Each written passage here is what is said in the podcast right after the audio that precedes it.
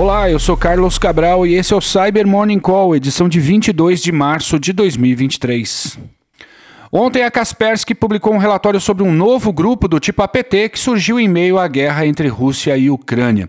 Os ataques desse grupo, catalogado como Bad Magic, se iniciaram em outubro do ano passado e afetaram entidades governamentais do setor de agricultura e de transporte nas regiões de Lugansk, Donetsk e na Crimeia. O vetor de acesso inicial ainda é indeterminado. No entanto, os pesquisadores da Kaspersky puderam observar documentos maliciosos no formato ZIP zip contendo um arquivo nos formatos PDF, XLS ou DocX que operam somente como um chamariz com temas ligados a agências governamentais russas. O chamariz é somado a um arquivo LNK e esse sim tem a função de inicializar o processo de infecção. Após ser executado pela vítima, esse LNK carrega e executa um instalador no formato MSI que atua como um dropper de um payload criptografado catalogado pela Kaspersky Kaspersky como Power Magic e cuja função é agir como um backdoor na máquina da vítima. No entanto, o Power Magic não foi o único malware sendo usado pelo Bad Magic. Outra ameaça chamada Common Magic tem sido usada nos ataques. Trata-se de um framework usado pelo Power Magic instalado após a infecção inicial e que consiste de uma série de executáveis para comunicação cifrada com o servidor de comando e controle e outras atividades maliciosas. E jornalistas no Equador estão recebendo correspondências com pendrives explosivos.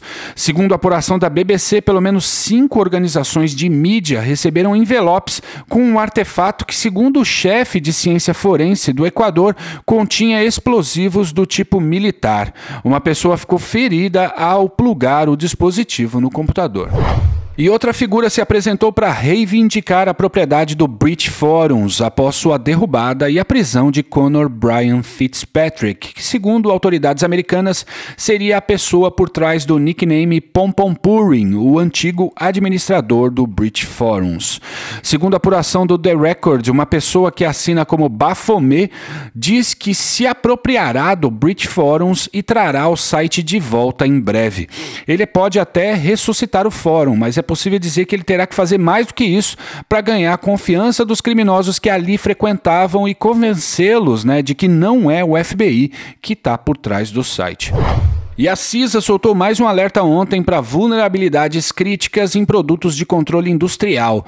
As falhas afetam o N6854A Geolocation Server da Keysight, o InfraSuite Device Master da Delta Electronics, o VBase da Visan, o Theme Manager Theme Server da Rockwell Automation, o GMS 600, o PWC 600 e modelos do Rillion da Hitachi Energy e a família Rugged Com APE 1808, o Ciprotec 5 e vários componentes de terceiros usados nos dispositivos Scalance W700 da Siemens. As falhas permitem a escalação de privilégios, a obtenção de informações confidenciais e a execução remota de código, dentre outras coisas.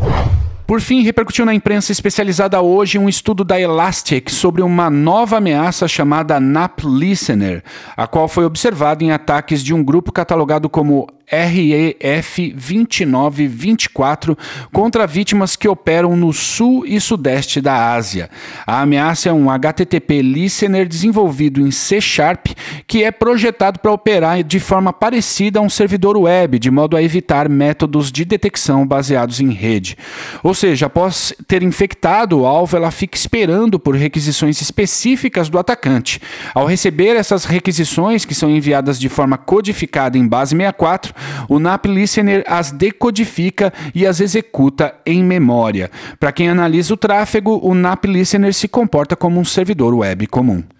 E é isso por hoje. Obrigado por ouvirem o Cyber Morning Call e tenham um bom dia. Você ouviu o Cyber Morning Call, o podcast de cibersegurança da Tempest. Nos siga em seu tocador de podcast para ter acesso a um novo episódio a cada dia.